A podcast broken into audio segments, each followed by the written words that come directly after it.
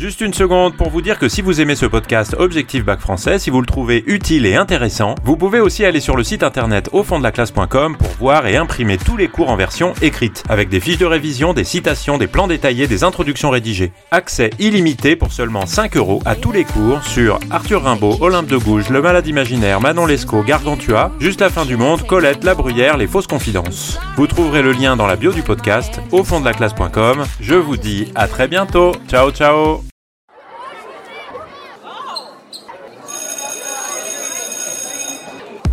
Bonjour à tous, chers élèves et chers amis du site au fond de la classe.com. Dans cet épisode, on va voir comment le design et le prologue qui apparaissent au début de Gargantua donnent une forme de mode d'emploi pour comprendre s'il faut chercher du rire ou du savoir dans Gargantua. Dans cet épisode, on va donc parler de ce qu'on appelle le paratexte. Le paratexte est assez abondant dans Gargantua. Il y a d'abord le titre, qui est assez long, on en a parlé à la fin de l'épisode précédent, le design de l'auteur au lecteur, euh, le poème de Diver qui s'appelle Au lecteur au début de Gargantua, et enfin le prologue de l'auteur. Tous ces éléments participent à présenter le pacte de lecture, c'est-à-dire une forme de mode d'emploi pour la lecture. Bien sûr, Rabelais y définit et défend son œuvre et la manière dont il faut la lire. Ça pourrait être simple et clair hein, si seulement le narrateur était sérieux, ce qui n'est pas le cas ici avec Maître Alcofribas. On peut donc dire que plutôt que de présenter la bonne manière de lire le texte, ces éléments du paratexte bouleversent surtout les habitudes et déstabilisent le lecteur. Parce que faute de pouvoir commencer le premier chapitre avec une vision très claire, le lecteur est amené à comprendre que Gargantua sera constamment surprenant et qu'il lui faudra se libérer de ses propres préjugés pour lire correctement le livre. Commençons avec le titre. Euh, on en a parlé, le titre met en valeur le lien familial qui unit Pantagruel à Gargantua. Il se présente comme une suite de Pantagruel, sous la forme d'un flashback, hein, puisque Pantagruel est le fils de Gargantua, et donc on va parler maintenant de la vie du père après avoir parlé de la vie du fils. L'adjectif horrifique euh, qui apparaît dans une édition de, de 1542 à la place de inestimable, fait écho à la réputation des personnages des géants qui sont censés être effrayants et destructeurs. On peut dire que c'est une forme d'argument publicitaire, qu'on va voir ce qu'on va voir dans le livre, que ça va être vraiment horrifique et même très horrifique. Pourtant, les prouesses des géants euh, visent surtout à susciter le rire hein, et pas l'épouvante. Il y a donc ici une forme d'ironie ou même peut-être un clin d'œil à ce qu'on pourrait considérer euh, comme les ennemis ou les opposants, les victimes futures de la satire euh, dans Gargantua. un mot maintenant sur le Disin, c'est-à-dire ce poème de divers qu'on a placé au début du livre de Gargantua. Alors, avant de lire, ou plutôt peut-être avant de rire, le lecteur doit, d'après euh, le texte, se dépouiller de toute affection et ne pas se scandaliser. Alors, qu'est-ce que ça veut dire? Ben, Il s'agit d'oublier ses passions et son sens moral pour retrouver un rire pur. Euh, les deux derniers vers, euh, justement, évoquent la supériorité du rire sur les larmes, parce que rire est le propre de l'homme, comme dit le texte. Donc cette formule, se présente avec son, son, présent de vérité générale comme une sorte de vérité philosophique. Rire est le propre de l'homme. Elle marque la supériorité du rire sur les larmes et fait la promotion du rire comme étant une composante essentielle de l'humanité.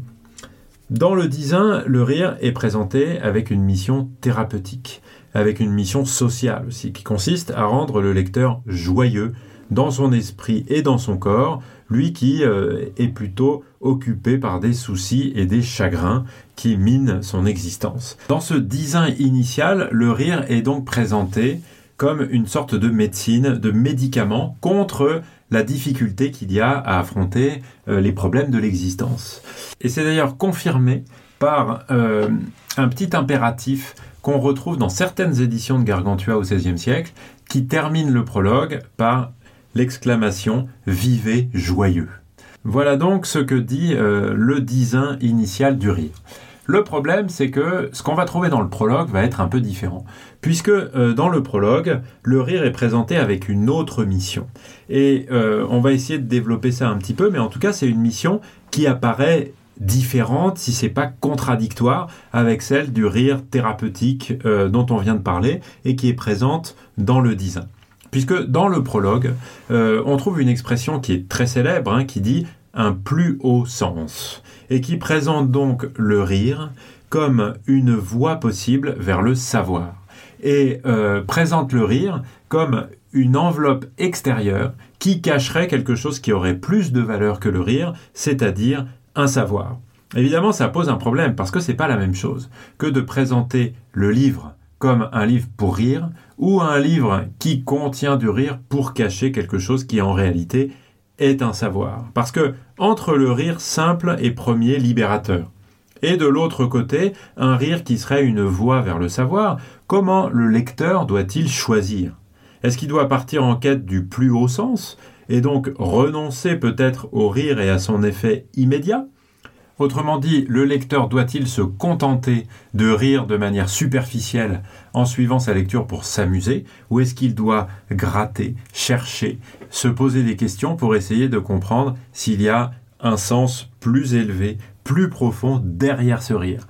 Il s'agit là de deux manières de lire le livre qui sont complètement différentes. Alors, euh, le lecteur doit choisir en s'appuyant sur quels critères Eh bien, tout ça, c'est pas très facile et on va essayer de développer un certain nombre de, réflexions pour essayer de comprendre en tout cas euh, ce que le prologue, le design et le titre disent euh, de tous ces éléments. Je vous propose de développer quelques réflexions pour essayer d'avancer un petit peu dans notre compréhension de cette alternative un peu complexe. D'abord, il est clair qu'à la lecture du prologue, il s'agit d'une œuvre comique. Euh, en particulier parce que le prologue cherche à créer une familiarité avec le lecteur dans un esprit ludique et festif. Euh, ludique, ça commence avec l'expression prélude et coup d'essai, qui est un commentaire du début du prologue révélateur de l'ensemble des éléments du paratexte, puisque tout semble écrit de manière un peu imparfaite et brouillonne, presque improvisée. Et prélude veut dire ce qui est avant le jeu. Euh, comme s'il fallait montrer au lecteur qu'on en était là avec Gargantua pour jouer, et que euh, c'était déjà vrai au début de l'histoire.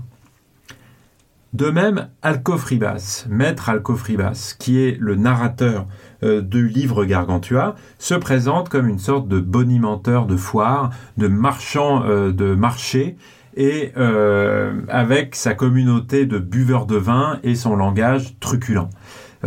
c'est vraiment une parole de narrateur qui est là pour faire la publicité de son produit, euh, un produit dont il est d'ailleurs lui-même très satisfait, hein, avec cette expression de livre seigneurial. Il se représente en train d'écrire, buvant et mangeant, de façon extravagante. Il s'adresse au lecteur au début et à la fin du prologue, comme pour former une communauté, des buveurs très illustres ou des vérolés très précieux, avec des, propos de table, des propos d'auberge, de, taverne, comme si on était dans un bistrot tous ensemble à s'entendre raconter des histoires. Et le prologue se ferme, euh, se clôt sur une invitation à boire à la santé des uns et des autres. Euh, on peut remarquer que les termes d'apostrophe du lecteur sont extrêmement nombreux et qu'il cherche à créer une connivence, une familiarité avec le lecteur sous le signe euh, de l'ivresse, du bonheur, euh, de la folie. Et le bonimenteur a l'art d'impliquer le lecteur dans le discours. On peut remarquer la fréquence de la deuxième personne, la prise à partie ou à témoin, les termes d'amitié, de connivence, les interrogations, les dialogues fictifs qui sont quelquefois engagés avec le lecteur. Tout ce discours théorique s'appuie sur, des images de la vie courante aussi. Euh, l'ouverture d'une bouteille, le chien occupé à ronger son os. Cette personnalité très truculente du euh, publicitaire, euh, narrateur, maître Alcofribas pose aussi un certain problème parce que il règne un certain soupçon. Quelle confiance accorder à ce narrateur buveur s'il défend des choses sérieuses? Parce que le prologue définit l'œuvre comique, mais ce prologue, il prend lui-même une forme comique en défendant euh, en même temps l'idée que le livre va contenir quelque chose de sérieux. Alors, le lecteur a du mal à se retrouver dans tout ça et il est conduit à se poser cette question est-ce que c'est drôle ou est-ce que c'est sérieux? Est-ce qu'il s'agit de rire euh, ou de savoir? Et euh, la première réponse qui est apportée dès le début du prologue, elle passe par l'opposition entre intérieur et extérieur, avec une série de comparaisons. La première comparaison évoque les silènes et ensuite Socrate. Alors, je vous lis le, texte pour qu'on comprenne bien de quoi il s'agit. Euh, c'est tout au début, hein, c'est la 3-4e ligne du prologue de l'auteur.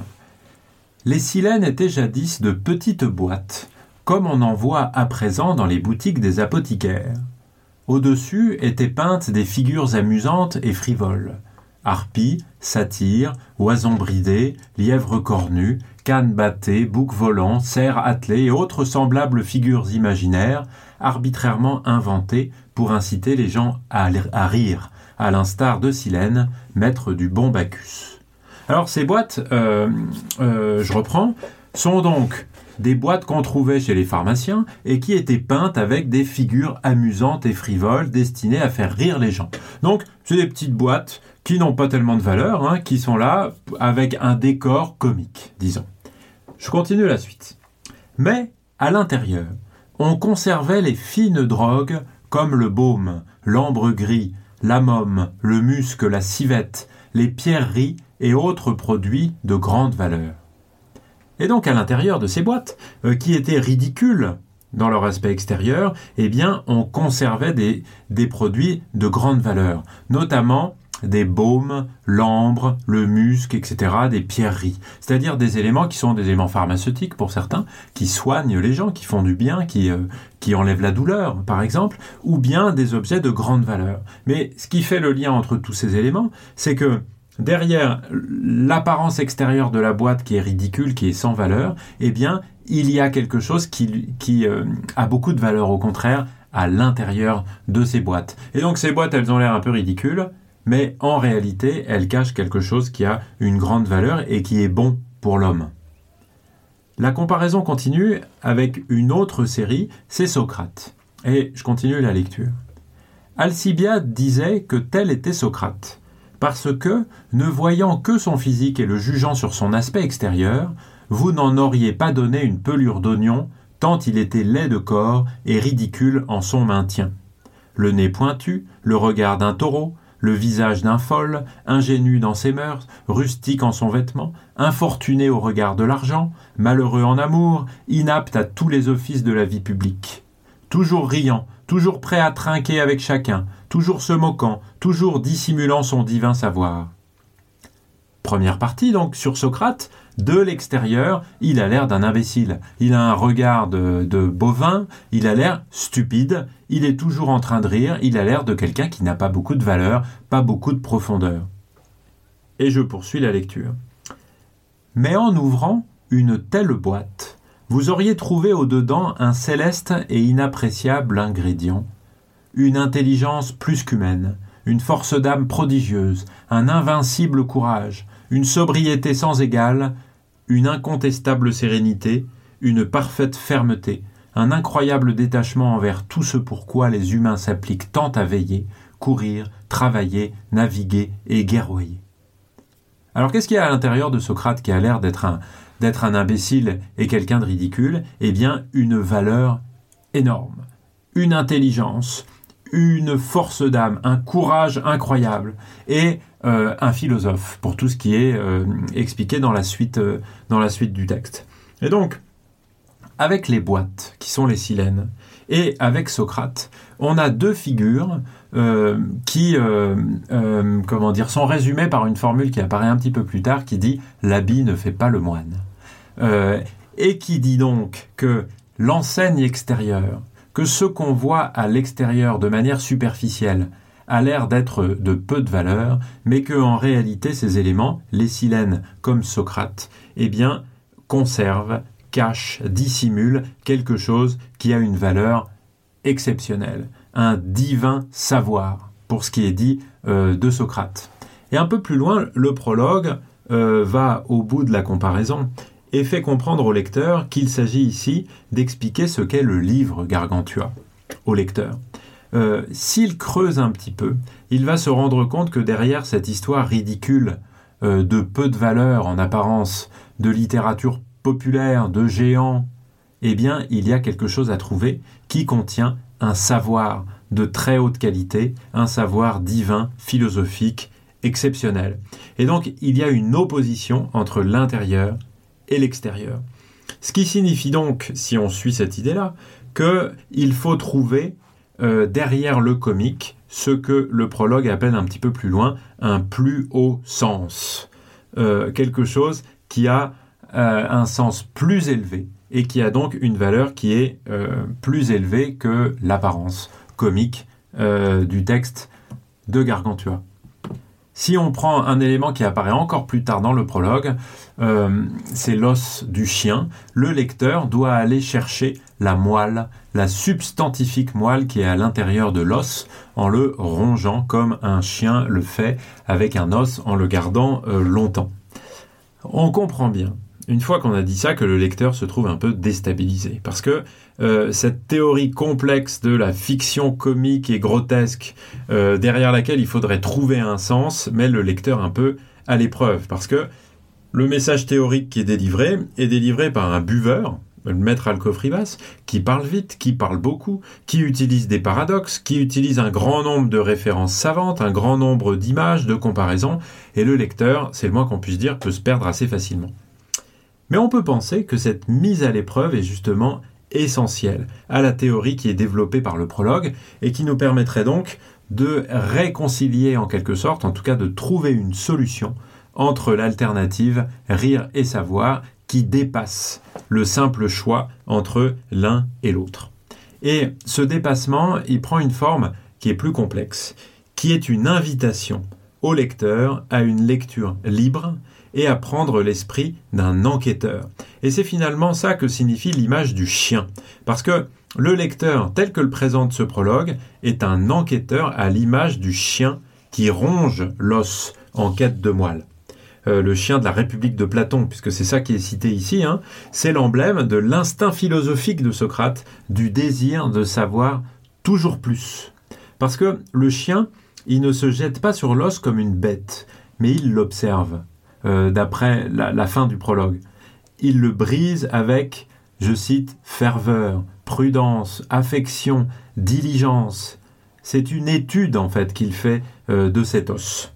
Et le lecteur de Gargantua, il doit être comme ce chien, c'est-à-dire prendre le temps de comprendre ce que le texte veut dire, et prendre ce temps-là pour rechercher un savoir, ça ne signifie pas qu'on ne va pas rire, et qu'on ne va pas prendre du plaisir à la lecture, puisque le chien, qui euh, étudie, brise et euh, goûte aux joies du goût de la moelle de cet os, et eh bien prend du plaisir à le faire. Et donc il y a bien un lien extrêmement fort entre rire et savoir. Et ça n'est pas une alternative, c'est-à-dire qu'il ne faut pas choisir entre l'un et l'autre, mais le plaisir, le rire que euh, va prendre le chien lecteur à euh, lire ce livre, eh bien, va être indissociable à la recherche euh, de ce savoir-là.